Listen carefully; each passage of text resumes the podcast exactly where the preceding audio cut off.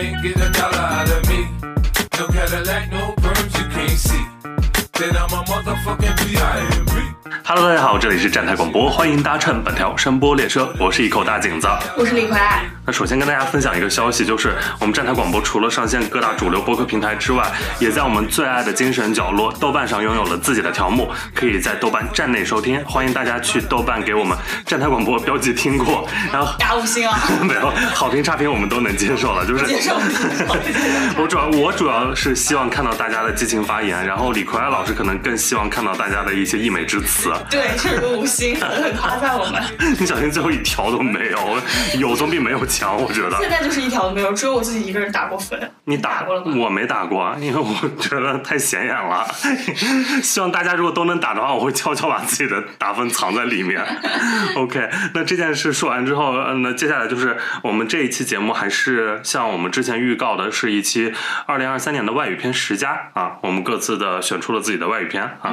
呃，这期节目本来我们定是一月。中旬可能就要上，但是因为我个人的一些原因，就是我得乙流了前段时间，所以我们就推迟到了月末才能呃上线。然后也跟大家道个歉，不好意思啊。然后也希望大家能在这个季节就是多注意防护，因为最近确实得各种流行性感冒的人非常多。没听到景子老师的电音朵拉音效，我真的非常遗憾。对对对，我上周我们本来是之前一周就要录制的，但是因为我的嗓子就变成电音了，然后实在是没办法以那个效果呈现给大家，因为太难修了。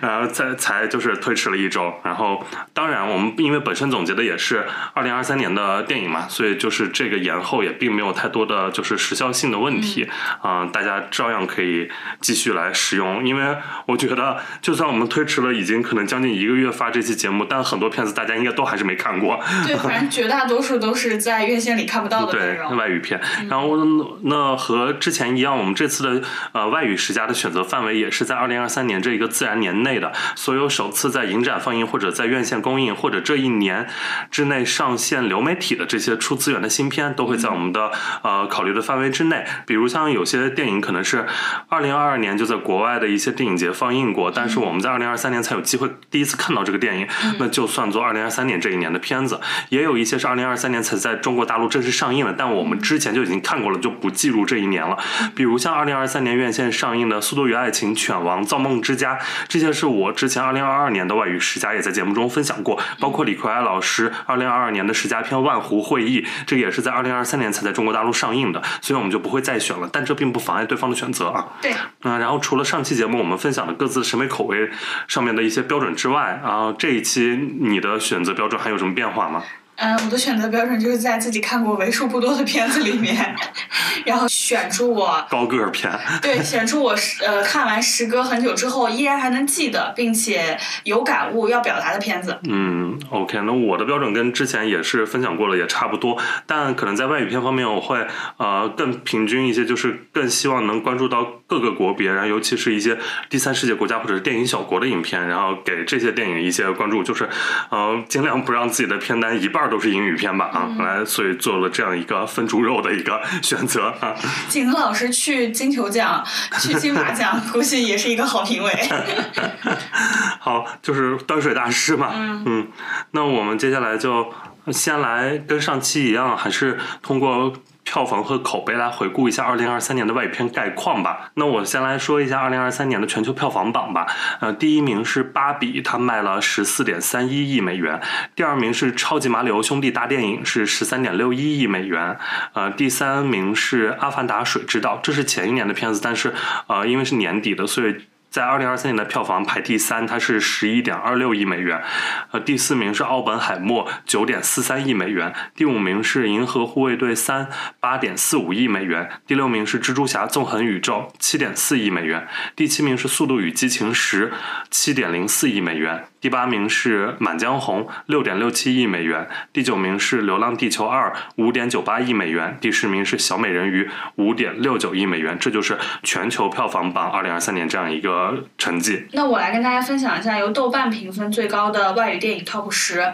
第一名是《奥本海默》，八点八分。第二名是《蜘蛛侠：纵横宇宙》八点五分，第三名是《银河护卫队三》八点四分，第四名是《坠落的审判》八点五分，第五名是《芭比》八点一分。第六名是《穿靴子的猫二》，八点一分；第七名是《狗神》，八点二分；第八名是《巴比伦》，八分；第九名是《网络迷踪二》，七点九分；第十名是伊尼舍林的《暴桑女妖》，七点九分。其实这个豆瓣榜，然后里面有些片子也是前一年我们就可能看过的片子，比如像呃伊伊尼舍林的《暴桑女妖》啊，穿靴子的猫》其实都是更上一年的作对，品还。有《巴比伦》。对，然后这个里面其实也看到两个榜单上面有一些重合的，比如像《奥本海默》《蜘蛛侠：纵横宇宙》《银河护卫队三》还有《芭比》，然后也就说明去年其实有一些这种呃叫好又叫座的大爆款的式的电影吧，其实是出现非常多的。然后这是在呃华语片这边稍微比会少一些啊，那这几部重合有没有出现在你的片单里？那其实有出现，我也是。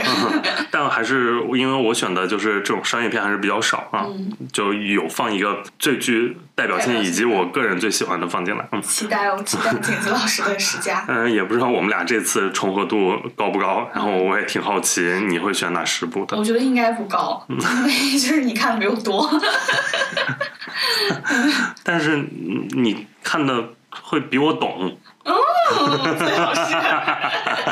你的角度会很不一样啊，我很期待。OK，那我们就开始呃分享各自的我们俩人自己的私人的二零二三年的外语片十佳吧，然后这是绝对主观的，然后可能有些就是大家不理解的，然后或者嗯觉得不认可的，也欢迎跟我们讨论，理性探讨啊，嗯，然后我们再求同存异吧。还好还好，根本没人骂我们，我们底下都是非常 nice 的评论。没有上一期有一个说居然选燃冬进来，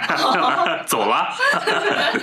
我觉得就是嗯，走之前还留个话，就是人还人还怪好的嘞。对 然后当然我们这些也会涉及剧透了，就建议剧透的朋友就是。呃，也可以停，我觉得，因为都不是那种什么反转不停啊，或者那种大悬疑片，我们告诉你凶手是谁，所以就还好，我觉得就算被剧透，嗯，好，那我们就开始来分享各自的十佳，呃，李逵老师先来。先，从我开始吧。我的二零二三年外语片十佳第十名是《入境十分》，是一个西班牙电影，它讲述了一对情侣打算从西班牙移民到美国，结果在入境美国的时候被关进了小黑屋，经过了一系列的审判，然后里面涉及到一些种族歧视啊、权力滥用啊，然后对于两性关系的探讨这样的一部影片。呃，它比较短，它只有七十四分钟，但是算算是短小精悍，蛮好看的。呃，他用一对男女移民美国时遭遇审讯的经历，来侧写对于移民、种族、两性等各类问题。一对对新生活怀揣着无比期待的伴侣，在机场的小黑屋里，被权力机关瓦解掉了所有的自尊与信任。这些权力机关用关禁闭、断水、断粮、检查隐私，甚至是羞辱的方式，让两个人毁掉了对未来生活的期待，算是对美国梦的另外一种诠释吧。其实这个故事的切口和场景都很小，他在机场和几个房间内就完成了整部电影，景别也都给的比较好，所以其实很考验演员的表演和剧作功力。虽然这部电影只有七十四分钟，但用很短的时间内把整个故事的张力都留住了，让主角这对男女迅速经历了期待、被质疑、艰难自证，然后对未来生活充满疑惑这么一个过程，和最后那句戛然而止的 “Welcome to America” 形成了鲜明的对比，加剧了整件事的荒诞感。我特别喜欢的一个妙笔是，男主在接受移民局审问的时候，突然从耳边传来的那种装修噪音声，不得已，移民局的那些长官就给他们重新换了一个房间，然后就是给我的感觉特别鲜明，就是说这个世界就是一个巨大的草台班子，而我们只不过是其中的 NPC。对于男女至关重要的这件事，就移民，他们要展开新生活这件事，对于移民局和对于这间小黑屋的掌控者来说，其实他们根根本不关心。不过这是他们每天都要做的工作而已，就是质问别人、审判别人。别人的命运只不过是他们手紧或者手松的一次小小决定。最后，这对男女到底是真心相爱，还是为了美国身份、为了脱离难民身份而生活在一起？其实都根本不重要了，所以才显得最后那句“欢迎来到美国”成为了一个戛然而止的荒诞感。很多事情在电影的结尾处没有得到答案，但其实他们已经都不重要了。然后这部电影很短小精悍，我很推荐大家去看看，不太耽误时间，迅速就能看完。OK，这部电影我甚至听都没听过。然后我觉得选外语片特别有意思的一点，就是我们可能完全选出的都是对方或者没听过的，就不只是没看过的，甚至是没听过的一个片子。因为我查了一下，我的豆瓣有灵也只有七位在。这个电影里面打了分儿，然后就并不是一个，这相比而言，我可能选了很多都是很大众，然后很那种爆款的片子，就很多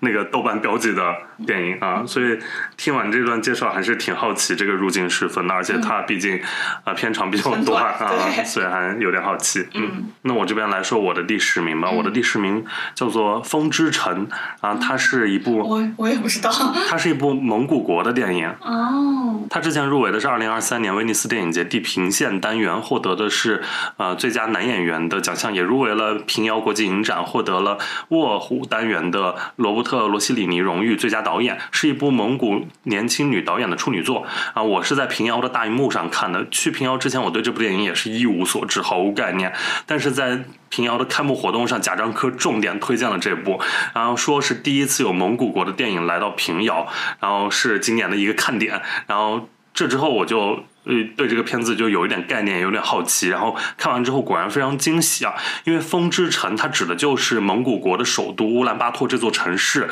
影片聚焦的是少年成长。呃，有意思的是，这个影片的主人公泽他是一个十七岁的蒙古萨满，所以他既要履行自己的巫师的职务，又要兼顾高中生的课业。然后抛开萨满身份，他就是普通的高中男孩，身上又有青春期的荷尔蒙的涌动，然后有也有学业的压力，也会有喜欢的女生。会去夜店蹦迪，会和女孩发生性关系。与此同时，他身上又有着萨满身份所代表的宗教、禁欲、神的旨意这些。我觉得两者集中在这同样一个男孩身上，看他从性成熟到心理成熟，然后还有人性跟神性的这种左右互搏、天人交战，我觉得是极具冲突感的。就像乌兰巴托这座城市一样，它也是一座传统和现代中拉扯的场域。呃，既有类似三里屯国贸那样卖着奢侈品的购物中心，也有城市边缘的蒙古包区。男主角从郊区一步一步走向市区，试图实现自己的蒙古梦。但他喜欢的女孩在准备从乌兰巴托市区去向韩国，那个对于他们而言更大的世界。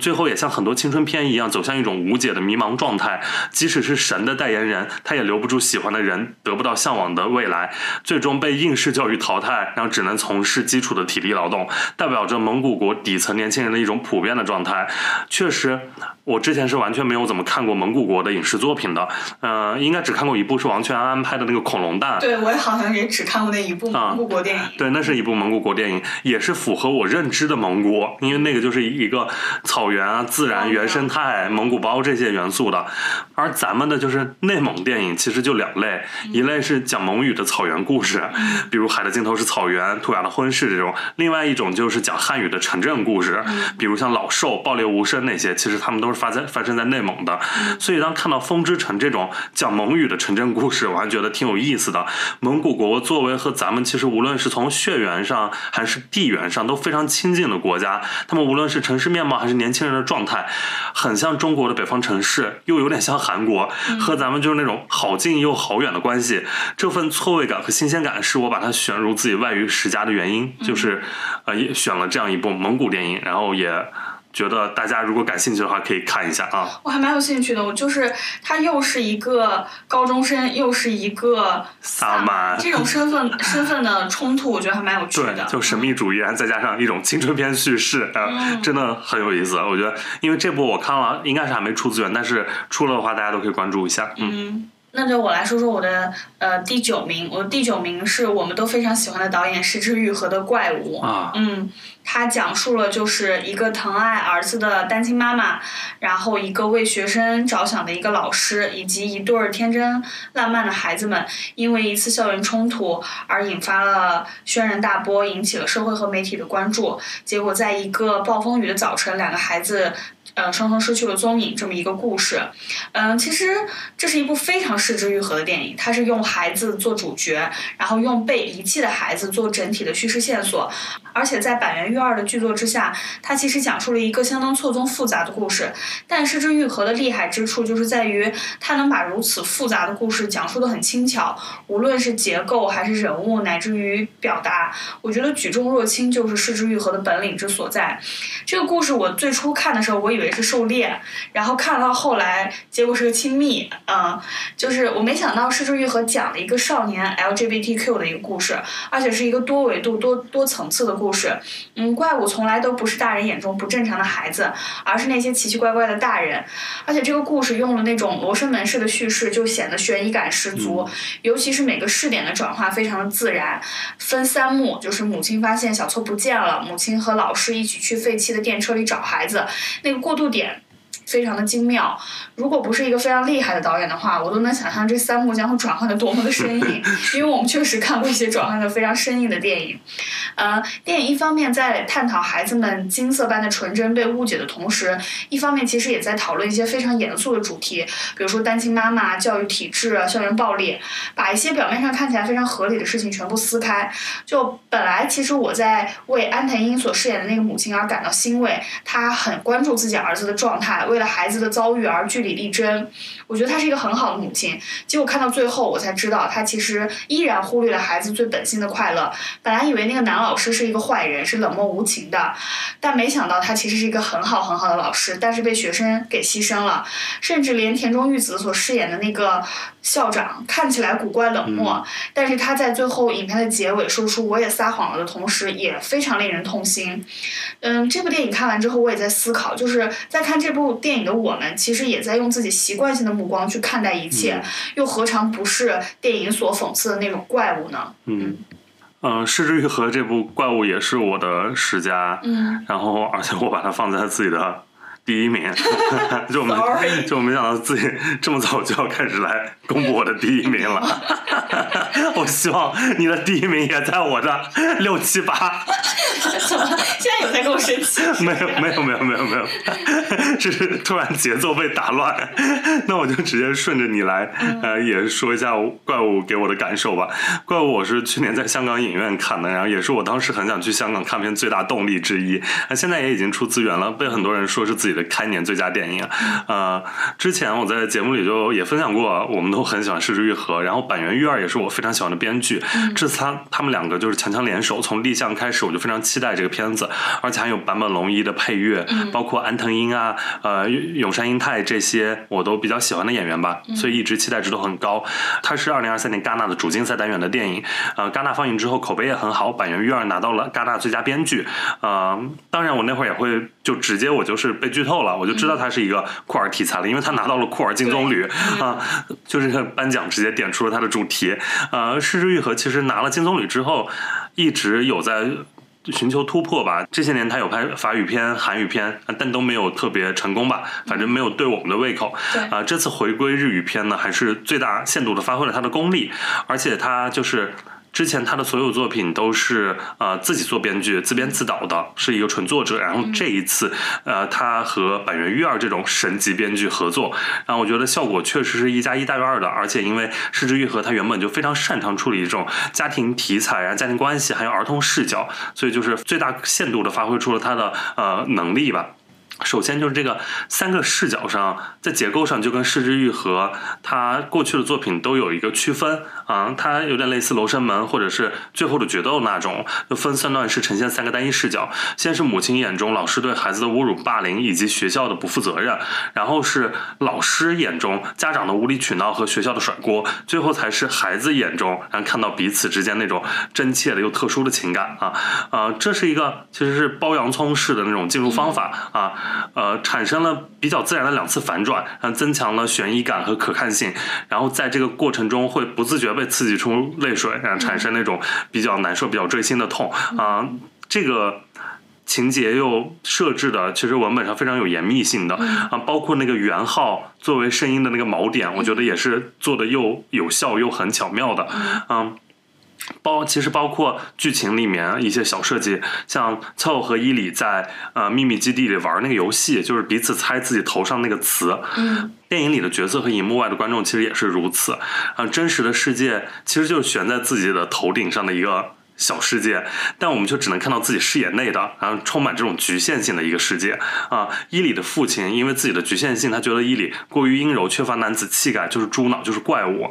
但这也不只是说只有性少数群体被视作怪物，而是所有少数都可能被当作怪物。所有的异端异类啊，保利眼中作为单亲家长，可能就是你是怪物啊。然后妈妈早知眼中你是一个去过夜总会的老师，你是怪物啊。所以其实每一个用狭隘视视角片面的看待一切事物、周遭环境的人都是怪物啊！他人的眼光会成为啊孩子翻不过的栅栏，会变成隧道里的黑暗。所以看到最后两个男孩仿佛重生一般的在草丛里面奔跑，然后那一刻他们才是绝对真实和自由的，然后世界也变得无比开阔和美好，这非常动人，也是我觉得板垣育二和失之愈合对这个世界仍然怀有的最大善意吧。这个结尾啊，然后看到很多朋友其实都说。看怪物最后会很难过，然后会哭泣什么的。但其实呃，剧情对我而言倒不至于哭了，戳我泪点的反倒是最后那行字纪念坂本龙一。对啊，然后尤其是配合着片尾，他那首阿哭啊，就是好哭到不行。呃，教授的音乐真的能为我们打开一个全新的世界，让疲惫受伤的灵魂得到放松和治愈。所以从无论哪个角度来评的话，我觉得这部怪物都是一定要看的电影。然后我私心把它放作自己的年度最佳。嗯。那说完这么一大长串，我要说到我的第九名了。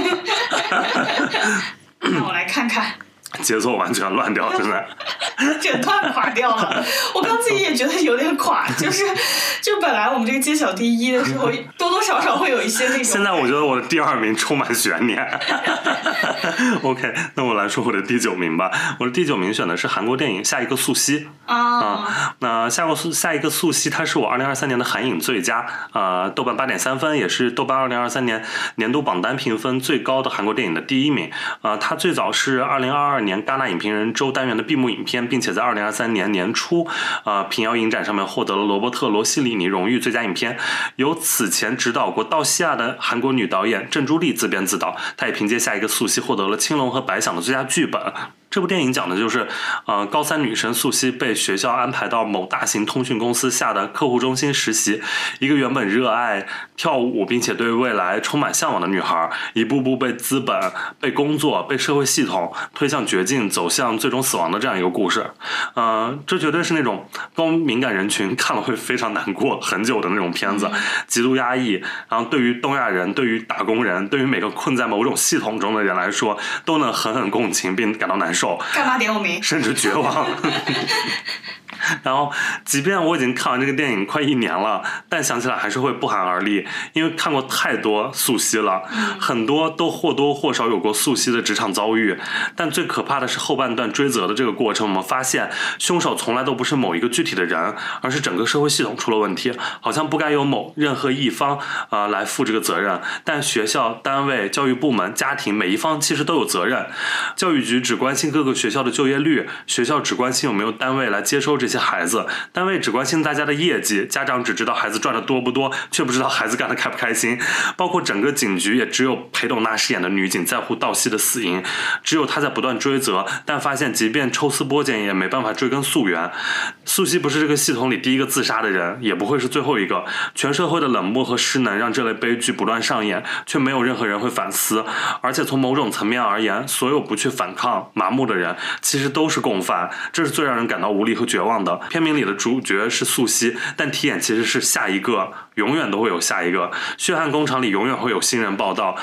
学校里也永远会有新生，社会上永远会出现新一茬的韭菜。只要永远有下一个，这种悲剧就永远不会结束。所有不反抗的个体最后都会成为素汐，甚至还不如素汐，可能连名字都不会被记住，就只能成为悲剧循环里的那一个加一。所以我觉得啊，这部电影还是。给我后劲非常大，然后那种情绪非常强啊！我也是在韩国电影维度里，去年我最喜欢的一部，所以把它放在了呃我的十佳里面，嗯，第九名。下一个速七我也看过，嗯、我那个时候看的时候感触没有那么强烈，是那段时间我好像没有在工作，我记得。我看的时候是我在工作的上半年我，现在在刚刚你就是聊这部电影的时候，我就在回头想下一个速七这部电影的一些情节，我觉得与我现在生活形成了某种巧妙的勾连，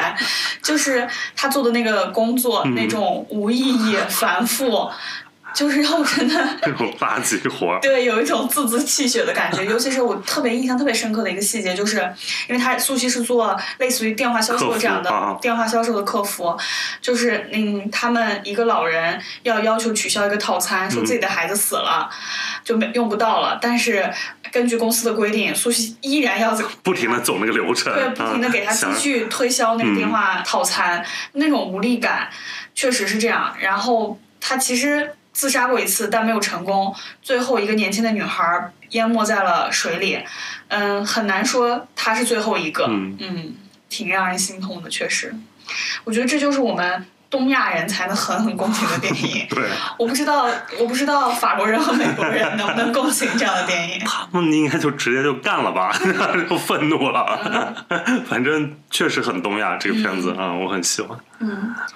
那我来说说我的第八名，嗯我第八名是《花月杀手》哦马丁·西克塞斯。嗯，之前我们在某一期前瞻节目里讲过，嗯那个时候还期待着他能上内地院线，结果也无果。其实这是一个非常复杂且磅礴的一个叙事，我也挺遗憾他没有上院线的。但是我感觉除了片长有点过长以外，好像也没有什么内地院线不宜的东西。嗯，我觉得《花月杀手》这部电影其实虽然很长，但是叙事效率是蛮高的。从小李子这个角色认识那个女孩茉莉，追求结婚，其实整个故事铺陈开来用了一个小时左右，期间还穿插着各类人物的关系和性格的展现，甚至还包括了悬疑类型元素的展现，都用了不多的笔墨来呈现，叙事效率还是蛮高的。尤其中间那些悬疑段落的展现，我觉得挺精彩的。那些喷薄而出的石油，然后包括背后打冷枪的人，他老婆妹妹对他莫名的敌视，包括小李子这个角色下毒时都不明说的那些隐晦话语，都为整部影片蒙上了某种神秘主义色彩，并且颇具解读意味。我觉得好电影的标准就是需要有解读时的多义性，而马丁·西克塞斯恰好是这种表达的高手。另外就是想聊一下这个叙事的角度，我觉得。呃，其实蛮多人在批评这种叙事角度，觉得用一个老白男作为叙事的出发点，但我觉得还挺符合整部影片的特点的，就是在讲述一个外来者如何将本地人吃干抹净。他将印第安女性塑造的神秘内敛，可能有一部分刻板印象的存在，但是其实也有呼应主题的部分在。那个女性，那个茉莉，以为自己可以掌控一切，包括自己的丈夫，包括自己的财产，包括自己的领地，起码她能掌控自己的情感吧。但结果却是将自己陷于灾难之中，不仅是自己，是整个家族。嗯、表演上来说，我觉得就是大家水平都蛮高的，只不过就小李子的颜值，我就觉得在这部电影里 电影里很难说是英俊迷人吧。嗯嗯，就其实呃，我看有一些报道说他其实是原本要演那个警探那个角色，嗯后来他自己想要演这个男主这个。警探就是那位普男演员，对，我觉得我觉得这样来看的话，好像还是警探那个角色更适合他吧。嗯。花月杀手也是我去年去香港大荧幕上看的电影，不好意思，怎么我看到的每一部我都只能看资源？一不小心就又反而塞到这里了，真的很难避过啊、我之前也有纠结这部，然后我把它放在我的二十家了，就没进十佳里面。嗯啊、我觉得他就是因为老马丁的创作嘛，他是其实是披着西部片外衣的黑帮片，他还是这种风格，然后也没有之前其实戛纳口碑用的那些词都特别夸张，对。什么前所未有了，什么有生之年了，不可思议了，神了，这种我觉得也我觉得是出于对马丁斯科塞斯的尊重了。包括以前吹爆小李的表演，我看的时候也就觉得还好，就正常水平，其实都是他们的基本水平，因为他们基本水平就在那儿就很高了，嗯。然后，而且他作为一个流媒体出品的电影，其实完全不影响它的质感，它电影感非常强对，啊、尤其是因为我是在大荧幕上看的，然后呃而且那种我看到 IMAX 那种效果确实非常震撼，啊，有一尤其是啊它的音效对非常强，这个在影院里面绝对是又提升了超多。我在家里感受就还好啦。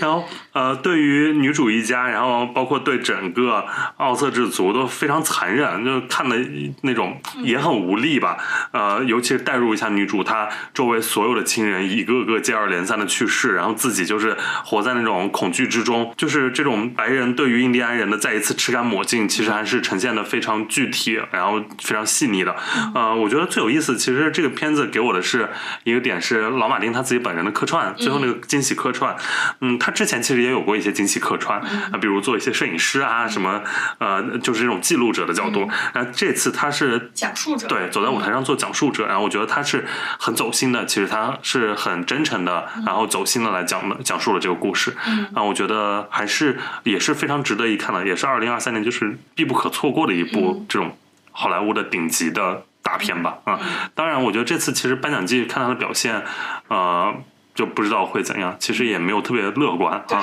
嗯嗯，还是，而且那个女演员我觉得很有特色，然后也很让我意外她的表现啊，就是很自然，然后很恰如其分她的表演，我觉得她反而会比小李更。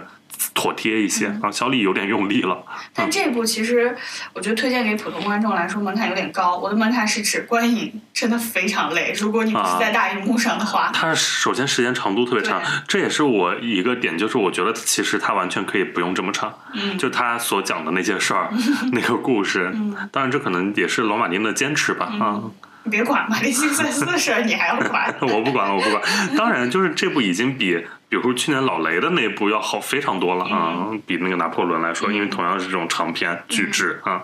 嗯，还是很推荐的。嗯嗯，来说说你的第八名。好，我第八名，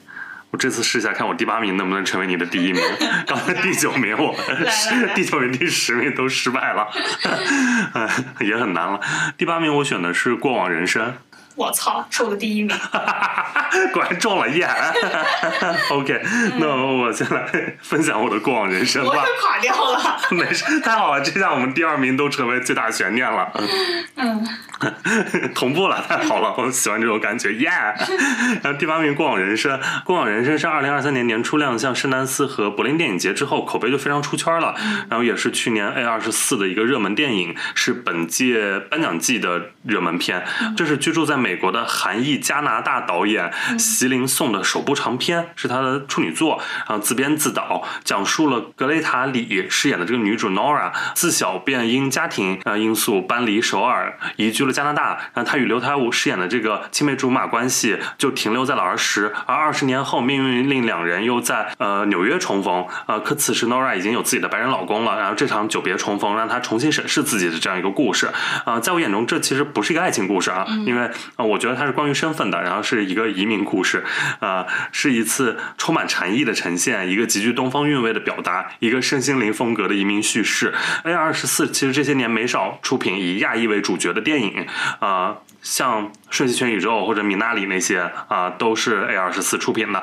那《过往人生》在我眼里，它是一个言语间的全宇宙，而是徜徉在呃大都会里的米娜里。啊，导演他用因缘和合、前世今生来比喻移民这件事。女主角的三次告别，然后十多岁是被动的，二十多岁是主动选择的，三十多岁的时候是不得不的，因为当下的她其实已经没得选了。她不光是和青梅竹马的男主告别，也是和她的韩国身份进行告别。从离开那片土地到结婚、获得美国绿卡，再到同所有儿时记忆告别，小半生的时间厚度让最后那场分别的戏尤其动人啊！包括他们在纽约重逢的那种暧昧感，我也非常喜欢。就两个人的手始终无法触碰，但距离如此靠近啊，极度克制，但情绪在涌动，就像女主她和韩国。的关系一样，无比靠近却不能再靠近啊，就是这样会一个回不去的过去，嗯呃，但就是在她如此适应新生活，回不去原来的语境的时候，她老公说她梦话仍然用的是韩语，妈呀，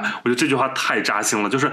嗯，对于白人老公而言，这是就是意味着永远无法走入对方的内心深处，但对于女主而言，意味着你的人生出场设定，无论你后天如何努力，都是改变不了的，就其实早已烙印在你的潜意识里了啊，嗯。结尾那场戏，就是呃他有一场他们在酒吧里面喝酒然后聊天的那场戏，我也很喜欢，就是随意编故事瞎聊天，想象他们在不同平行宇宙的故事啊。其中有一个版本，他们说是清晨的鸟儿与脚下踩着的树枝，啊，我觉得这句话也特别妙，这这个比喻，因为男主就是那个停留在原地的树枝，而女主则是那个鸟儿，她注定会远走高飞，就像他们小时候的每次分别，女主都是要走上台阶的啊，然后男主就是一个原地前行的过程，对就停留在原地。其实今生早已由前世确定。嗯，导演他所有这些文本上的、影像上的细节处理，我都非常喜欢啊，也很期待这个喜林颂导演未来的作品啊。我来听听你为什么把他选做自己的第一名。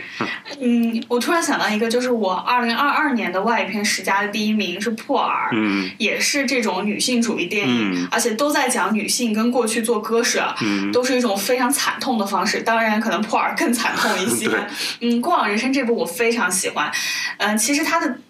真正就是各方面视听和影像的质量，你说跟其他一些电影比，我觉得没有那么好。嗯但是由于由于它的内核表达，我特别喜欢，所以把它放到第一名。因为我觉得《过往人生》，我愿称之为东亚女叙事领域内最好的女性主义电影。嗯因为我觉得女性导演是真的懂女性观众想要看到一个什么样的内容，就是一个脱离东亚叙事的女性，无论多么不舍，她都不会再回头了。以往我们总看到以男性为主视角的此类故事，就是他离开故土、出人头地之后，再回望故乡与青梅竹马，总是饱含着深情与愧疚。但是在过往人生中，我们看到了性别调转的一个故事：女性离开故土，为了梦想不断努力；男性念念不忘，甚至追到了纽约。但 Nola 早都不是那个十二岁的时候总会哭泣的小女孩了。她说：“我移民两次来到纽约，就是为了实现自己的人生，而不是总是想着如何坐上回首尔的航班。”最后，她送走了自己的青梅竹马，尽管心中有颇多的温柔与遗憾，但我觉得她再也不会沉溺于此了。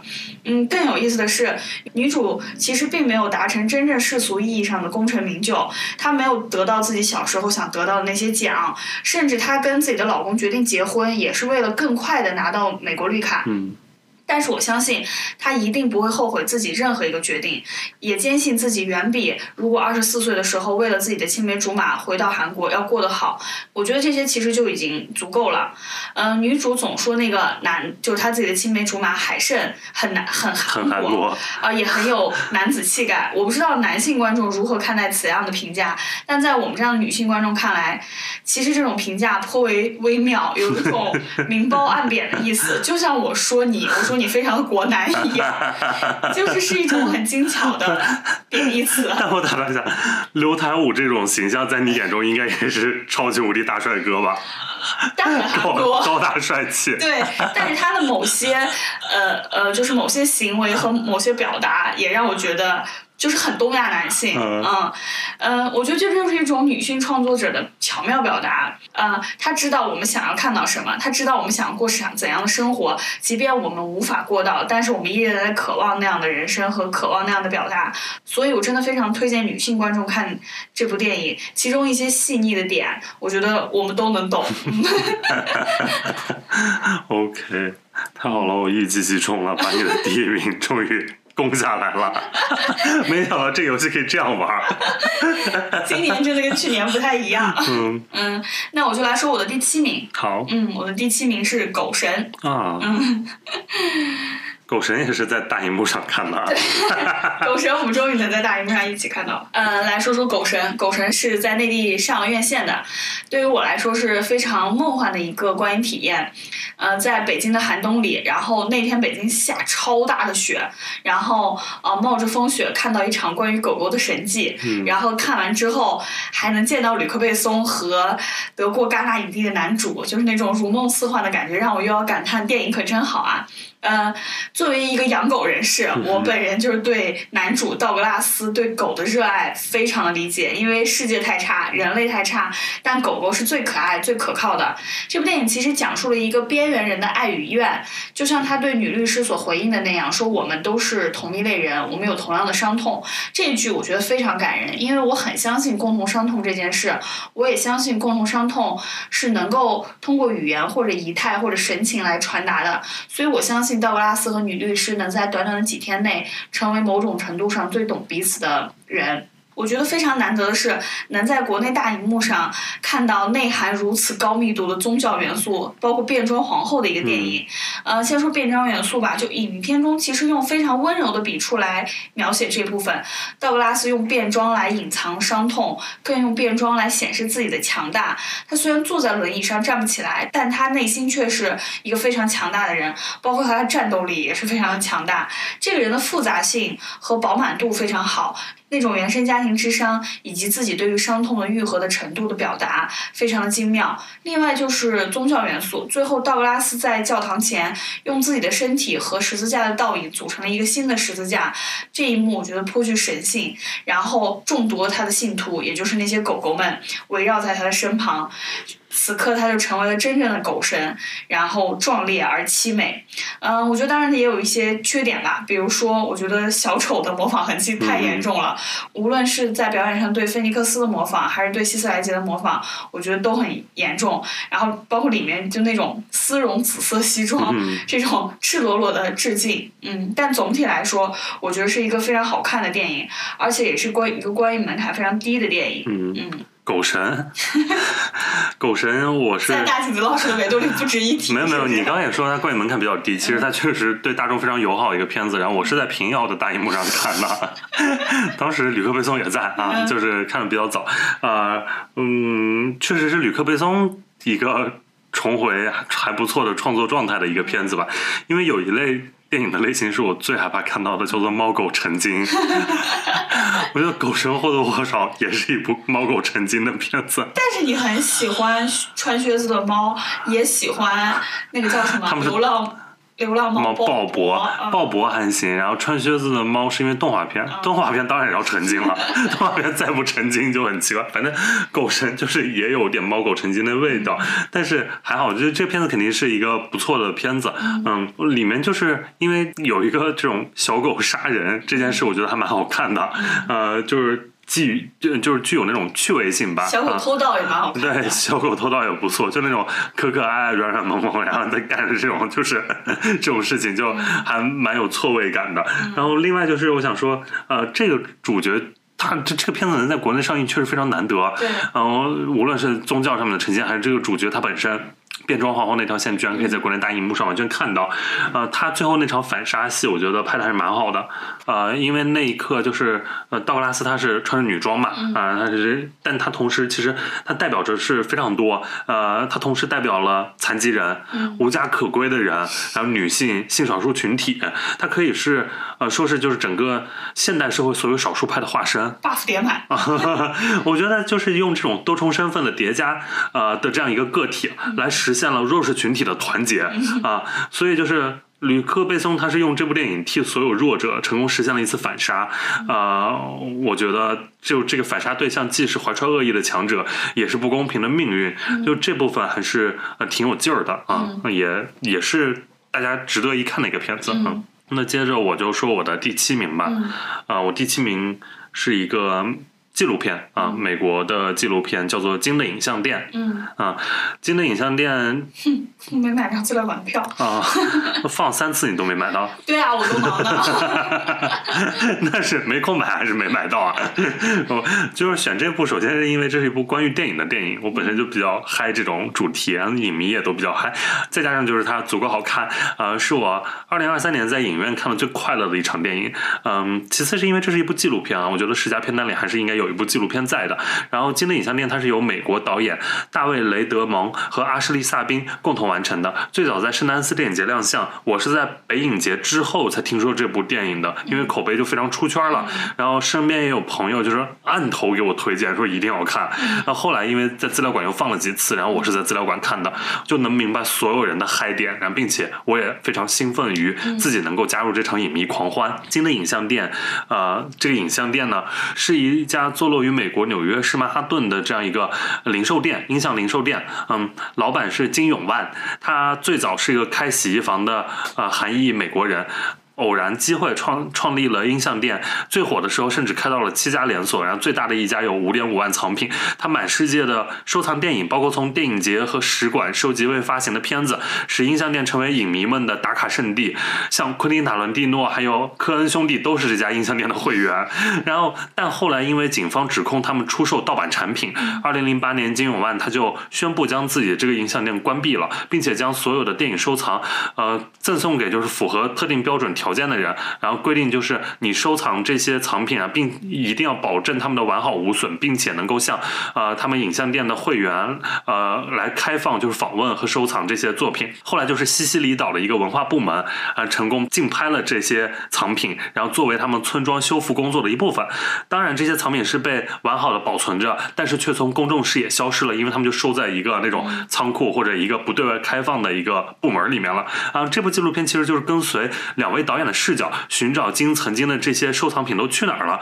并且最终把这些光碟带回美国的这样一个故事。那伪纪录片式的剧情片，其实我们看过不少了，但金的影像店它最好看的就是它是一部伪剧情片式的纪录片，它将部分情节做了非常类型片化的处理，而且还使用了呃几十部电影的碎片画面。最精彩的就是主人公他从他们从西西里岛偷盗碟片的那场戏啊，十足盗匪电影的叙事手法，而且所有影迷他们不戴头套、不戴丝袜、不戴那些，而是戴上了世界各地知名影人的面具，就是你会看到这样一场戏，他们戴着的脸都是戈达尔、瓦尔达、北野武、成龙、贾木许等等，就这种世界各地的电影名人，而且是那种非常制作非常粗糙的面具，直接打印出来贴在脸上，然后就是就好像是寻求这些电影之神共同拯救这些实体的电影产品，然后片中的影迷们，呃，是以电影之名拯救电影，然后坐在荧幕前的影迷朋友们很难不被这种叙事和表达啊呈现来击中。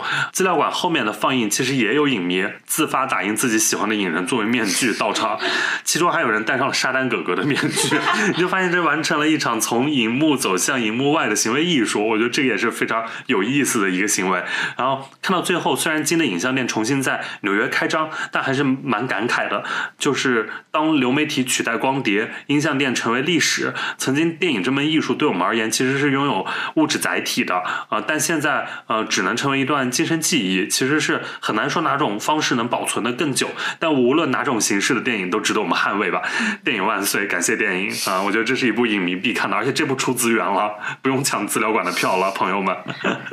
好的，今晚我回家就看。好气啊！倒也不用这么要强了。好气啊！嗯，那我来说说我的第六名。嗯，我的第六名是金，嗯，就是啊呃布莱达伦。对，呃，是布兰登·费舍拿奥斯卡影帝的那一部。其实我看过的比较久了，但是时隔很久之后，依然记得布兰登·费舍那个细腻动人的表演。当时我看的时候，奥斯卡还没有就是呃开始颁奖，那时候是颁奖季，我当时就期待说布兰登·费舍这部一定要拿影帝，太值得了。结果确实是拿了，他确实演的很好。因为我觉得，嗯，这部就是一个男人用自毁的方式去缅怀过去的快乐，诗句中对于那些金鱼的描述与我们。自己的人生也高度呼应，那种绝望而压抑的感觉，真的令人印象深刻。整部电影乃至所有的演员的表演，都呈现出一种腐败枯萎的气息，看完人就觉得心口很闷。那种暴食症、LGBT，然后包括宗教和亲子关系这些沉重的母题，其实在影片中都有所展现，让我觉得每个人都是可怜人，不论是男主自己本身，然后他的女儿、他的前妻，呃，他的亚裔护士，他呃前来传道的那个年轻人。的邻居，每个人身上都背负着巨大包袱而活着，这种吃猛吃狂吃，把自己吃死，反倒成了一种自虐赎罪的一种外化的表现。我觉得影片中有一种平静的绝望感，就像达伦以前的影片一样。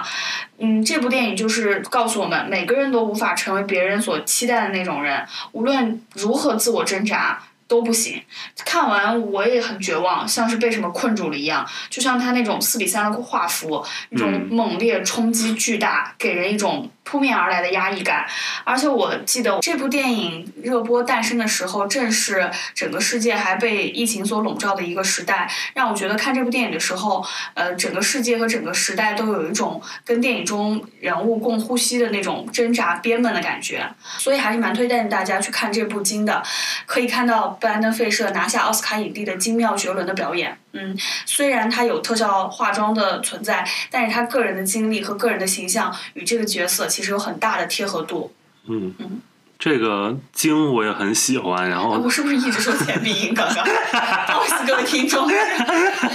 因为我说鲸的影像店，你开始介绍鲸这部片子，我觉得它应该叫鲸。鲸鲸鲸。但我们我们努力说后鼻音，又会非常刻意让这个鲸显得。对。反正就是大家都知道是鲸鱼的鲸，就是庞然大物的那个鲸鱼啊。我也挺喜欢这部鲸的，然后。但我没把它选进十佳，它是我二十佳里面。就是 我觉得它就是对我而言是二零二三年的晒后假日，就那种巨大的啊忧伤后劲儿啊，那种悲伤感袭来，而且它真的是巨大的。对，就整个布兰登·费舍在里面的那个角色就是一个庞然大物式的悲伤，然后向你砸向你的时候，真的是无力招架这这种悲伤感，而且尤其是他作为呃达伦的一个片子。因为达伦之前经典作品很多，《梦之安魂曲》《黑天鹅》，然后《摔跤王》这些，但是。我觉得这一次没有做太多那种表现形式上的花活儿啊，因为之前以前就是看的你眼花缭乱的一些，无论是剪辑啊、影像上面，嗯，这次它就是很扎实、很绵密，然后的这样一个故事、一个人物，然后砸向你，然后来打动你、击中你。我觉得就是整个这个角色塑造，呃，无论是导演层面的还是演员上面的，啊，都非常有说服力吧。然后是一个巨大的悲伤，所以就是。我觉得喜欢晒后假日的朋友应该也会喜欢这种叙事，就这种巨大悲伤感的叙事，后劲儿很大的一部电影。对，嗯，包括里面那个小女孩也是我很喜欢的那个呃萨迪辛克，因为就是《怪奇物语》里面我最喜欢的那个红头发女孩啊，她在这里面演女儿，然后呃两个人就是父女之间的那部分，我也觉得蛮好看的，嗯，推荐很推荐这一部，嗯，那接下来我来说我的第六名吧，我第六名是一部爆款电影，嗯，是来自美国的《奥本海默》。嗯，奥本海默，嗯，然后是我的第二名，耶，又攻下了一个高位。OK，啊，我第六名奥本海默，呃，是我唯一选入外语十佳的一个院线片。其实，啊，无论呃是口碑还是票房，其实都证明了这是一部能够争取到最大公约数观众的商业大片啊。我是在大陆上映，就是第一时间去看了零点场 IMAX，三个小时全程非常精神啊，而且非常震撼，而且只有电影院才能带给观众的那种震撼效果。这个是，呃，因为后来我经常在电视上面，在家里播奥本海默，包括现在我们录制的时候，我也打开了奥本海默在电视上，成为我家里的奇观，影像奇观。就在我们说话的同时，电视无声的播着奥本海默。现在正在一个听证会。马特·达蒙出场了，还有小本，然后我拿它做一个时间点，因为它可以记录三个小时，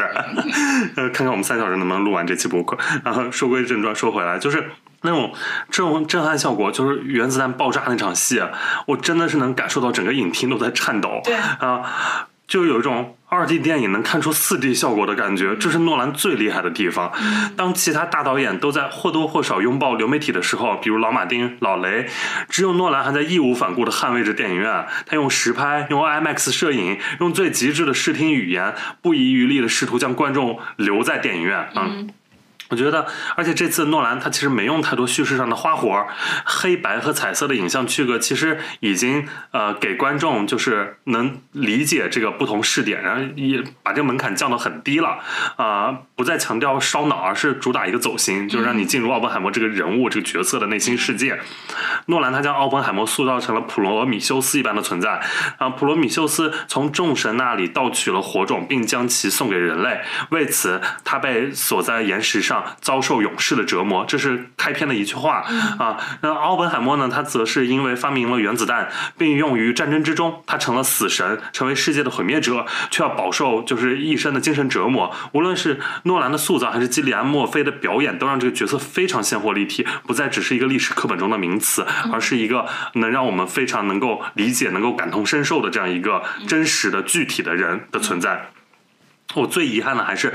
大陆上映的版本的时候还是做了处理，尤其是内部听证会上那场裸露的戏，包括床戏啊，对，加了这种小黑裙，还有放大裁切，我都觉得让本应该更有视觉冲击力的画面变得非常的就是削弱了不少啊！而且内部听证会那场其实本来它的。表达就是要把奥本海默扒光了给大家看、啊，所以当就是皮尤和基连全裸痴缠在一起供人观看的时候，应该是无比痛苦和无力的。嗯可惜在大荧幕上，国内观众是感受不到这一幕的力度的。然后后来我在流媒体上看的时候，我就也非常震撼，我觉得那一部的那一幕的视觉冲击力啊。另外就是除了基连之外，小罗伯特·唐尼应该也是从这部电影中收获最大的一个演员。他作为就上个十年，他已经和钢铁侠这个角色人戏合一，密不可分了。对啊，这次他终于彻底突破了他之前的荧幕形象，啊，把这个心胸狭窄、道貌岸然、阴险狡黠的反派角色塑造的淋漓尽致，各种表演上的细节都抓得非常准。我然后他应该也是这一届奥斯卡男配的基本上板上钉钉的呃竞争者了。然后非常喜欢他的表演，也期待他拿奖拿下小金人的这个瞬间。嗯，呃，我翻了一下豆瓣，看完《奥本海默》的时候，我心潮澎湃，打了五星。我说这是完美电影，到现在我依然这么觉得。我觉得不论从视听还是叙事还是表演上面，我觉得都是无可挑剔的电影。呃，我当然很喜欢对于诺兰对于奥本海默这个人物复杂性的塑造上，他是世界的拯救者，也是世界的毁灭者，他是上帝，同时也是死神，他是博学睿智的学者，一方面也是骄傲自负的天才，甚至在感情上，他是爱妻子的好男人，也是一个持续出轨的烂人。再加上基连塑造，使得这个整个人物非常立体。基连的眼睛真是美如一 汪湖水，我要被他吸进去了。我本身看《浴血黑帮》就非常喜欢基连，嗯，当然最震撼的，大家就是那场核爆戏，那场的视听设计也非常精妙，那种刺目的白光、无声的吞噬，先是拉长了我们的一个感官，然后是震耳欲聋的爆炸声，然后最后是庆祝仪式。奥本海默默默走向讲台的时候，伴随着他想象中核爆之后的尸横遍野、漫天天哭喊，和现实生活中大家的鼓掌声、那种踏步的热烈的声音，这种对比非常的残酷，所以也显得颇具诗意。然后再呼应着奥本海默的一句台词，就是“我们已经把世界毁掉了”，就是让人有一种令人心颤的震撼感。所以在这种时刻，我就又对电影二字产生了一种迷恋和崇拜。就是电影是视听的艺术，是影像的奇迹。看了太多不是电影的电影，再看奥本海默，确实有一种被洗礼的感觉。而且奥本海默这种电影，就是真正意义上的电影，一定要在电影院观看的电影。嗯嗯，这不是我的第二名。值得。OK。嗯，然后哎，然后就要变成我说我的第五名了。然后现在就我们要进入我们的五强时间了。对嗯，呃，要不我先说吧，因为你前面没几部了。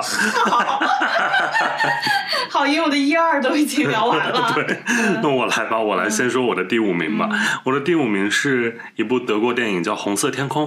嗯不好意思，没看过。《红色天空》是我非常喜欢的德国导演克里斯蒂安·佩措尔德执导的一部新作，然后是他的第十八部长篇作品。佩措尔德是当代德国最重要的电影作者，是是柏林学派的代表和领军人物。他也是柏林电影节的常客，而且非常擅长刻画女性角色。他的上一部《温蒂尼》我就非常喜欢，啊、是他这位导演元素精灵三部曲中的第一部《水精灵》。那他是那种将神话精神融入现代都市之中的片子，浪漫轻盈，然后充满流动感。红色天空是他元素精灵三部曲的第二部《火精灵》，讲述的是一个炎热干燥的夏日，四个年轻人在离阿伦斯霍布不远的波罗的海度假屋里相遇的这样一个故事。在那里，森林火灾是无法控制的，不知不觉中，他们被火焰铸成的围墙所包围，红色的天空笼罩着他们。然后火元素体现在红色天空中，森林大火里，也体现在女主角纳迪亚的一袭红裙上，也可以代表男主角，因为男主角是片中唯一不去游泳、选择和大海保持距离的人，并且总带着一些无名火。呃，总之在电影中是非常有解读空间的这些元素意象。嗯。男主角利昂是一个 ego 非常大的直男作家，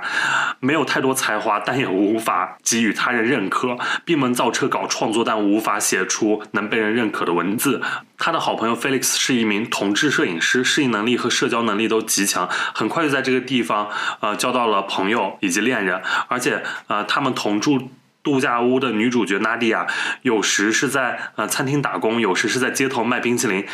男主角利昂就很主观的认为她是一个文化程度不高、没有艺术鉴赏能力的女性，就也非常瞧不起这个女主自己写的文字作品。但后来他得知女主是一名文学研究的博士，整个人就大破防，然后觉得被欺骗。但其实女主从未对自己的身份做刻意隐瞒，这就是就是。佩托尔德他作为一个男性创作者，很难得的对于这种，呃自大男性的嘲讽。嗯，片中如果女主是水精灵的话，那男主就是火精灵。呃，火精灵可以毁灭一切的美好，呃，水精灵则可以毁灭火精灵。啊，整个这个剧作文本里的呃各种对应关系，其实都是做的非常巧妙的。啊，最后因为他这个也有一层原叙事在，因为是小小说家就是创作者的这样的身份，呃，这个作为小说家的男主将这段经历写出来了，得到了认可，产生了一种虚。实交织，文字与现实互文的效果，其实呃很有意思的。我觉得对这类原叙事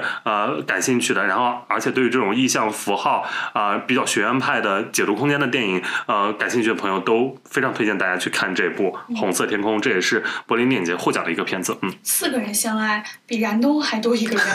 他们四个人没有在相爱，是一女一男，然后一对同志 couple。哦，嗯，行。不要再提燃冬了。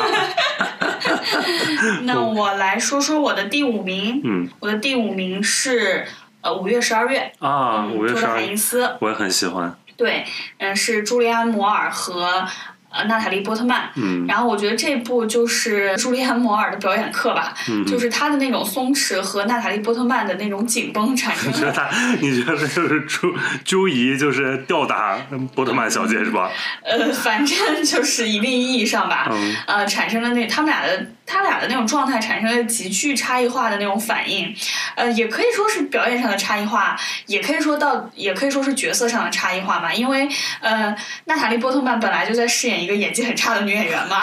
她没有要饰演演技很差的女演员嘛？她应该饰演一个有野心的女演员吧？嗯，但是就呈现出来就是演技比较差的女演员。然后电影中其实经常想起一段那种。惊悚类型的音乐，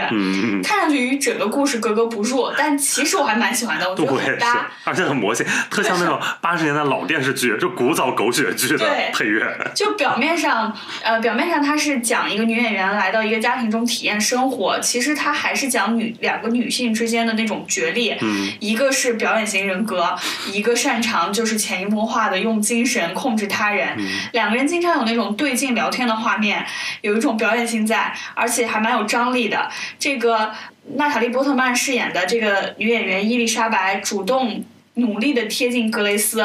格雷斯努力扮演自己美好的一面，然后整个电影就显现出一种极度抓马的一种氛围感。嗯，格雷斯动不动就跟自己的小丈夫痛哭流涕，就是可能一个蛋糕没烤好，也就跟自己的小丈夫痛哭流涕。伊丽莎白以奇怪的面貌闯入别人的生活，就是参加别人家里的家庭大聚会，又是前夫，又是女儿，又是现任丈夫，然后一家子年龄都。就是各具特色，甚至他为了是更加深入的体验生活，就是甚至主动勾引了格雷斯的这个小丈夫，然后再加上家里的孩子们的年纪和那个亚裔父亲的年纪，呈现出了一种很诡异的差距，就是一脸一眼望上去，他们像同龄人一样，一切都显得极度的荒诞，然后直到最后，这种荒诞也没有被打破，呃，就是最后伊丽莎白真的去扮演了这个角色。最后那场，他在那个宠物店跟小男孩的那种痴缠，就是摸蛇啊什么的，他依然用一种烂俗乃至艳俗的方式来表演，甚至表演了一遍又一遍，来满足自己的表演型人格，表演一个齐秦的故事。我觉得这一切都还蛮妙，蛮好笑的。然后，然后这个故事我觉得很适合阿莫多瓦来拍，我很想看阿莫多瓦是如何拍这个故事的。这部我我蛮推荐给大家看看的，就是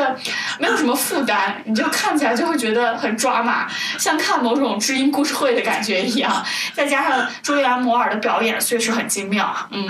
对，我觉得可以在，哎，他们好像也在颁奖季拿不上任何，有提名，入围都没几个。我记得有提名，都是提十二个人的时候能提一个奖，提不到个啥？这颁奖季拿不到个啥？啊，我觉得《五月十二月》确实是一个。非常有看头的片子，对我觉得很轻松看完。啊，我我也挺喜欢的，就是看着也不累。然后，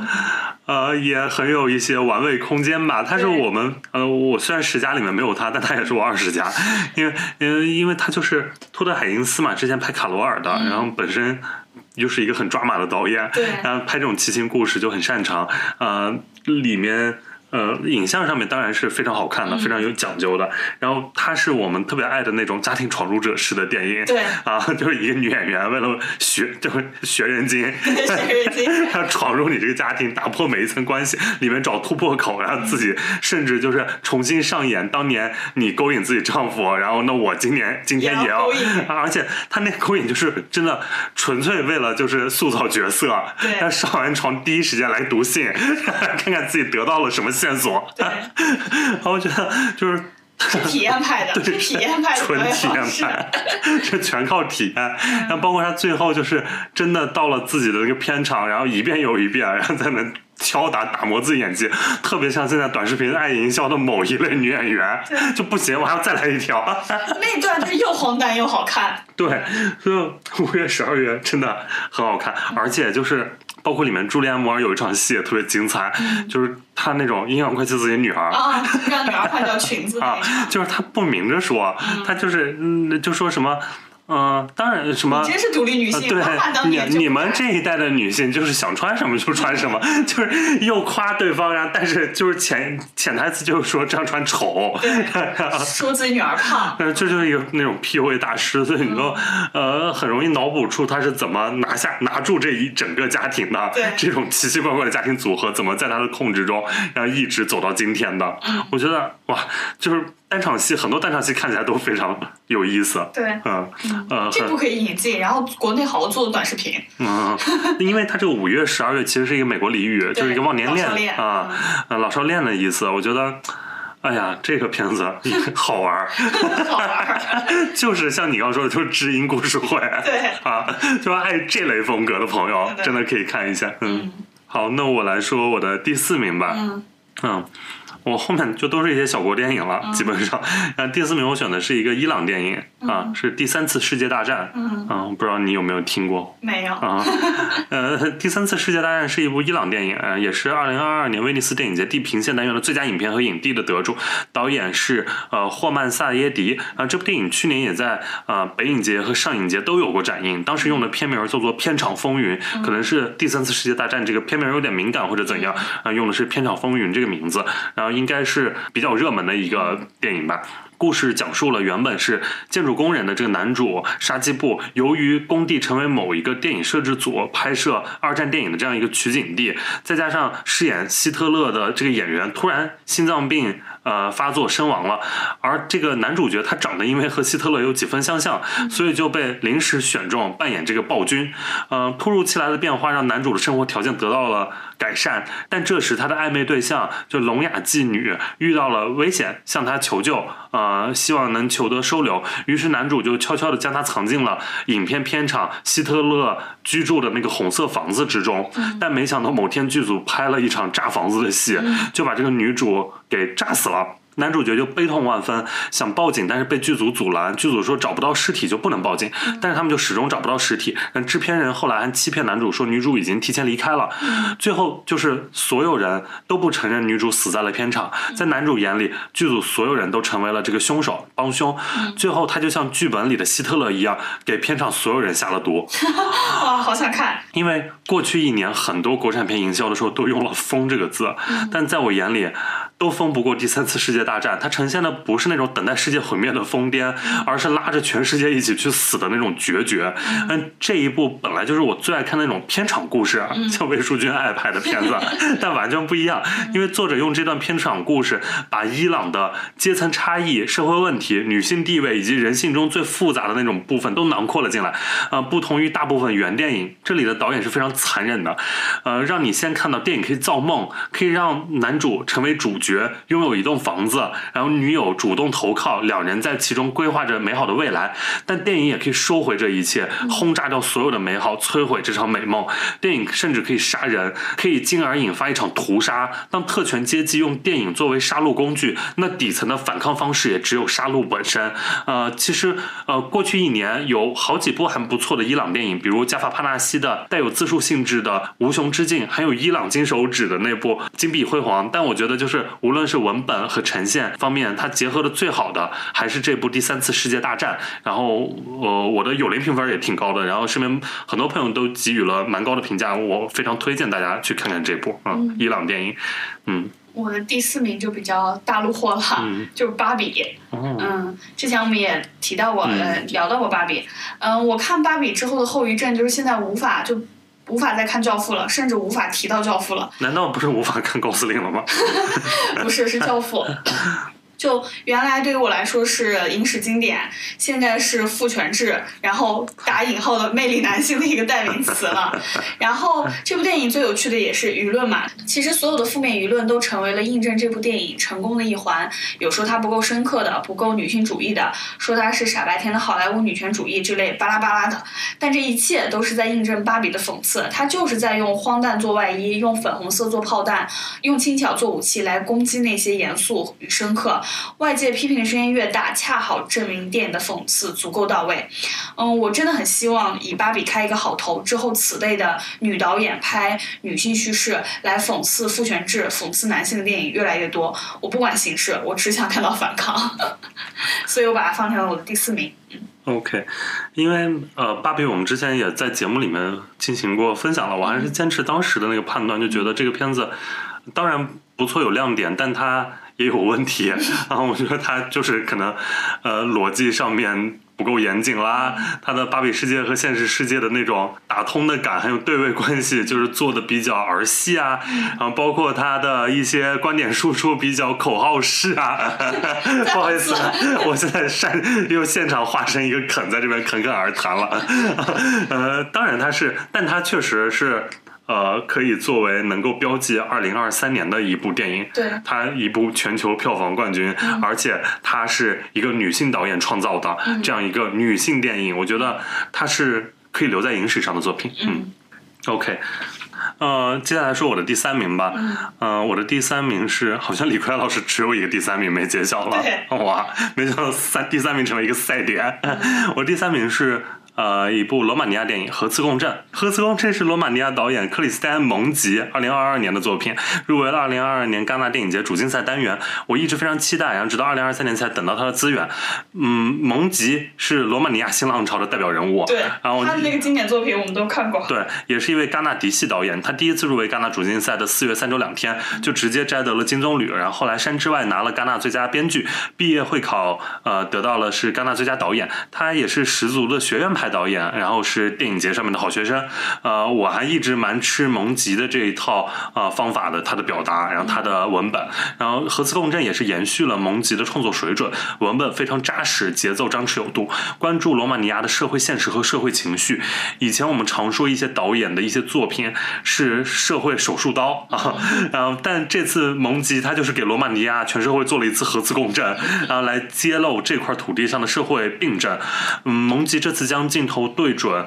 呃，罗马尼亚。的一个小村子，嗯，是一个多民族聚集的村子，在这里有各种民族，嗯，有本地人，也有外来劳工，所以在这部电影中能够出现的语言非常多，包括罗马尼亚语、匈牙利语、德语、英语、法语、森加罗语等等，呃，种族身份成为每一个角色的重要标签。男主角是罗马尼亚人，去到德国务工，因为被德国老板说是他是吉普赛人而打了对方，然后才逃离了德国，重新回到罗马尼亚。他的前妻是罗马尼亚人，情人是匈牙利人，他不。不被前妻接受，无法和自己的儿子沟通，和情人也只是一种单纯的肉体需要的关系。呃，他所强调和追求的所有的有毒男子气概得不到任何人的认可。他的这个匈牙利裔情人是村子里最国际化的人，会说多种语言，会用大提琴拉王家卫《花样年华》的配乐，自己没事在家拉这个，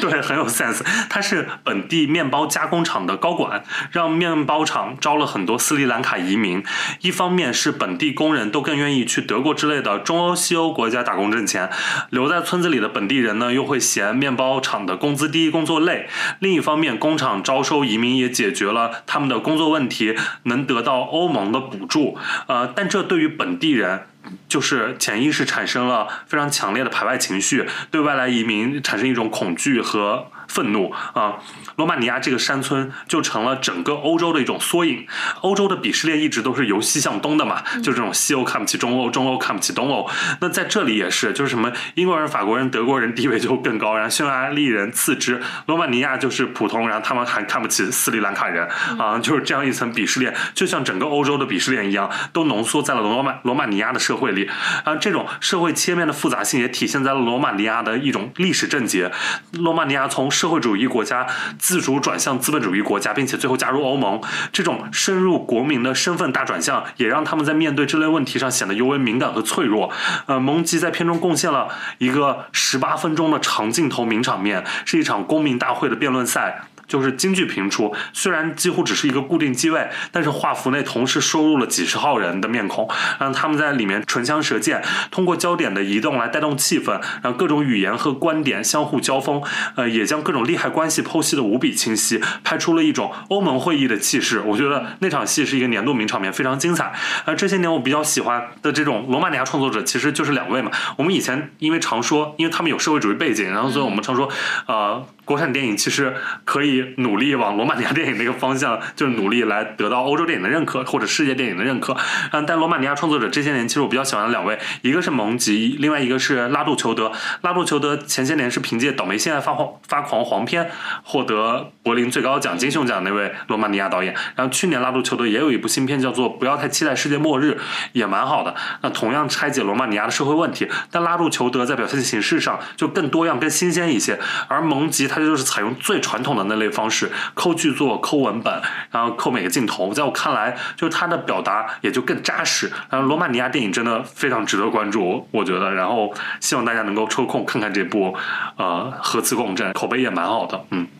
好。这样这个礼拜找个时间核磁共振一下。这个礼拜要找的还挺多。但是要先先看《金的影像店》，对，因为那部我期待蛮久。嗯嗯。第三次那个世界大战不想看吗？前面 那个前面那个那个片场杀人不想看。行吧，你说你第三名吧，我觉得是我的第二名。嗯嗯，就是《坠楼审判》啊！哇，这个中了，我们的默契还在。其实我喜欢他原来那个名字《坠楼死亡的剖析》。嗯，这部电影三月的时候也要上内地。院线还蛮推荐给大家看的，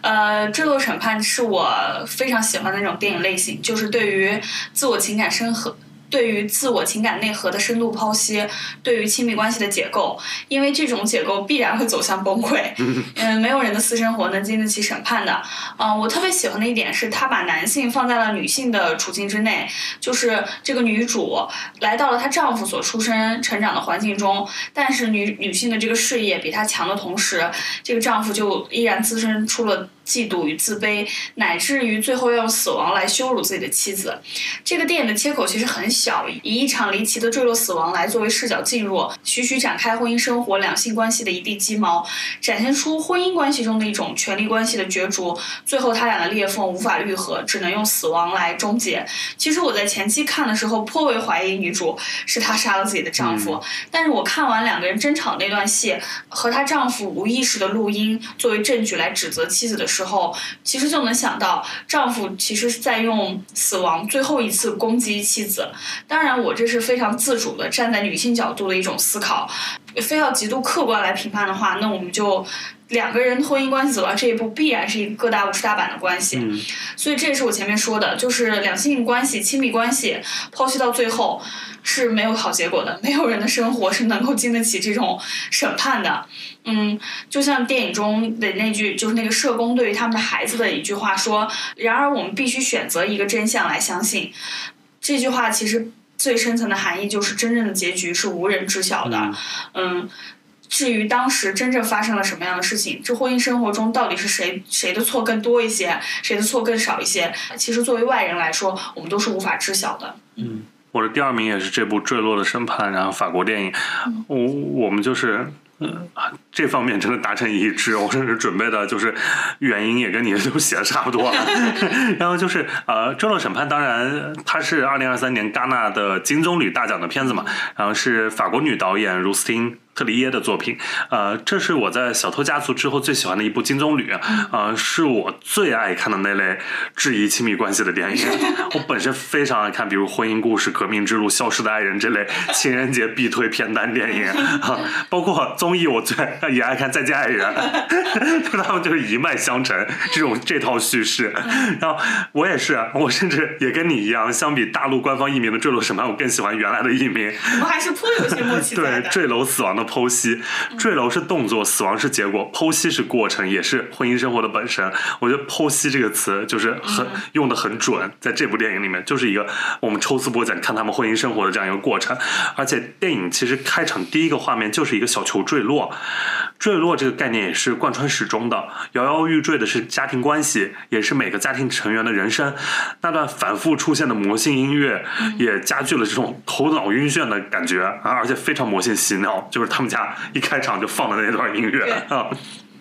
我觉得啊，文本上也非常精彩啊。通过调查丈夫坠楼的原因，然后剖析两性关系、家庭关系，呈现了性别权利倒转之后的男女双方的一种心理状态。然后当控辩双方不断的举证辩护，然后这段婚姻关系中的一切问题都被撕开给观众看，然后那种刺痛感和窒息感是同时袭来的，然后就是把。咱俩日子里 最不得体的东西 都拿出来抛给大众，然后，就是很 很不体面，但就是很我很爱看啊，也很真实，我觉得。而且这个片子就是夫妻两人也都是创作者的身份，啊，就是这种写作者的生活经历与他们笔下的创作产生的影响和互文，一时之间确实让所有的观众和儿子一样，就陷入那种两难啊。嗯，而且这个里面儿子他是一个视障者啊，所以就是更凸显了那种看看不清真相的那种状态。然后生活的真相其实都藏在那种细枝末节处，细节是骗不了人的，但细节也是常被忽视的，这是真相难以被还原的地方啊。看到最后，其实我都不关心这个丈夫的死亡真相了啊，我能得到的答案就是。这段婚姻关系里的爱情早已灭亡啊！就像我看《再见爱人》，其实根本不在乎最后一期 他们是和还是离 啊，因为中间过程已经足够精彩了，已经看透他们了啊。顺便说一下，就是啊，当然呃，你也刚说到，就是这个电影它已经定到三月二十九日在国内上映了，具体有没有删减还不知道啊，因为这个片中有是有同性情节的啊，如果没有删减的话，非常推荐大家去大荧幕上看这部电影，毕竟金棕榈电影登陆咱们国内院线是非常难得的。对。本世纪只有《钢琴家》和《小偷家族》两部上映过，就是即便你看过这部电影，啊，我反正是非常愿意再进影院二刷一遍大荧幕的版本的，嗯。备受期待的景子老师的第二名，就我对啊，备受期待，我第二名就《坠落的审判》了。哦哦，你李克安老师再说说自己的第二名吧，唤起一下大家的记忆。奥本海默。奥奥本海默。然后我的第一名是怪物。嗯，第一名是过往人生。好，以上就是我们所有的外语片十佳了。啊，没想到我们其实还是重合了几部的。对。啊，而且就是打乱了对方的阵脚。就中间有有有一两次垮掉的。嗯，还好还好，都在是就在我们的范围内。嗯，行，那呃说完这些，我们就按我们的之前的那个结构吧，然后也说一下二零二四年，就是这一年，今年我们比较期待的外语片都有哪些吧。嗯。浅聊一下，嗯，我就列了五部，嗯，有四部是续作，嗯，嗯，沙丘二，嗯，疯狂动物城二，嗯，小丑二，嗯，疯狂的麦克斯狂暴女神，还有风云号星座米奇时期，啊，嗯，这个不是续作，米奇时期不是续作，对，米奇有四部是续作嘛，还有加上米奇时期，这几部我都呃非常期待，嗯，但是据说呢，就是。呃，《疯狂动物城二》好像还就完全没有什么信息。你这嗯几部我都有，除了《疯狂动物城二》，我写的是《头脑特工队二》哦，这 一个完美匹配上了。我知道，因为你喜欢《头脑特工队》啊嗯我对《头脑特工队》就稍微搜索一些，我非常喜欢《疯狂动物城》。那我们去嗯就是你喜欢迪士尼，我喜欢皮克斯呗。感觉你在骂人。没有，你就是那个。我觉得你太高敏感了。我觉得你就是五月十二月里面那个演技很差的那个女，那个不是那个擅长 PUA 的女。哦，朱莉安·摩尔呀，对，嗯，那你能听出来，你也很厉害。行啊，这几部也是我很期待的。嗯像《沙丘二》就是唯唯诺诺又一年嘛，就眼瞅着诺兰都要拿奥斯卡了，希望维伦纽瓦也能快点拿。然后《沙丘二》它的时间就也大陆已经定档了，三月八日上，然后比美国只晚一周。呃，另外的话，像你刚刚说的其他啊，嗯，《疯狂麦克斯》《狂暴女神》。这一部当然，因为上一部《疯狂麦克斯》实在太太好看了，了。嗯，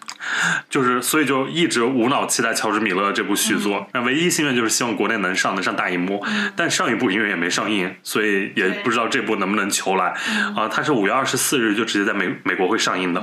想想看安雅，另外像小丑二，然后这部因为小丑一也没在国内上映过，那 不知道小丑二能不能上。呃，这一次他因为是 Lady Gaga 演了哈利奎因小丑女，她和呃华金菲尼克斯的这个小丑会产生一些关系。好奇妙的组合。对，所以就是，而且因为 DCEU 已经仓促收尾了，MCU 也一部比一部难看，然后唯一能让我提起兴趣的超英电影就只有这部《小超二》了，啊、就是不知道能不能上，那、非常想让它求来，就是它上。那《头脑特工队》是因为第一部我就还蛮喜欢的，然后皮克斯和迪士尼动画这些年确实越来越平庸吧，所以我就把希望也寄托在这部《头脑二》上面，因为第一部无论想象力还是执行力都相当在线的，呃，希望第二部也能带给我惊喜吧。然后它是六月十四日在美国上映，我觉得这部在国内上映应该是没问题的啊。对。哦我期待《疯狂动物城二》，因为就是我非常喜欢兔子和狐狸的啊 CP，、我也很 CP，对我也很想去迪士尼那个区，还没去。对对对，迪士尼新开了一区疯狂动物城呢，最近超多朋友圈的人在打卡，对啊嗯令人羡慕。令人羡慕，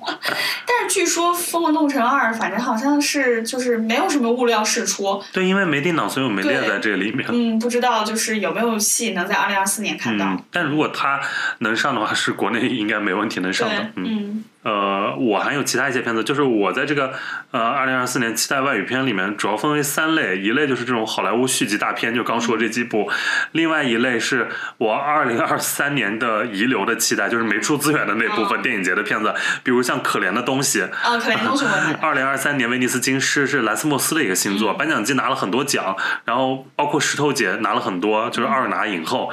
而且据说这个。就尺度非常大，情节也非常大胆，所以我很感兴趣，很好奇。啊，另外就是宫崎骏的《你想活出怎样的人生》啊，这个也是我从去年期待到现在的。它是宫崎骏的退休之作，然后也叫《苍鹭与少年》啊，然后半个地球都已经上映了，其实。环环环大陆上映了，然后，但其实中国大陆也有望在二零二四年上映。我现在就不知道是国内先上还是资源先出，反正哪个先来我先看哪个，因为我迫不及待了。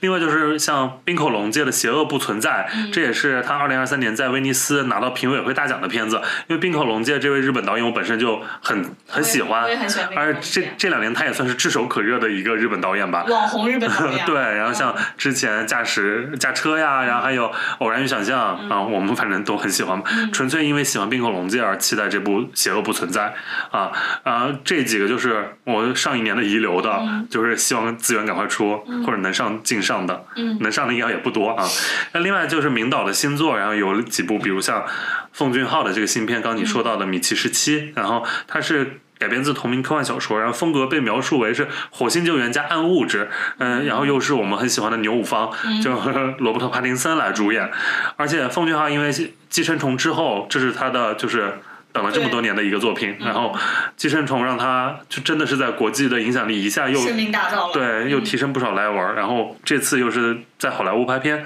就是很好奇他会呈现出一个什么样的呃电影吧。嗯，另外还有一部我比较期待的，就是明导的一个新片是《瓜岛》，就是卢卡瓜达尼诺的一个新片。因为瓜岛，我觉得我们俩应该还蛮喜欢的吧。对估计所有了，请你名字呼唤我，对 然后都挺喜欢他那种风格的。然后这一部叫做《挑战者》，嗯其实他去年就是威尼斯电影节的开幕片，然后因为演员工会罢工，然后给退出了。啊嗯、女女主演是赞达雅，然后是网球题材，然后是赞达雅、乔什、奥康纳还有麦克菲斯特的一个三人行的故事，也是我们最爱看的流动的关系。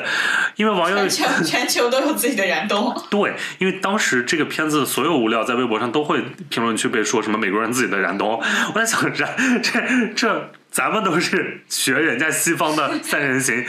导致现在全世界的三人行都会被变成燃冬了。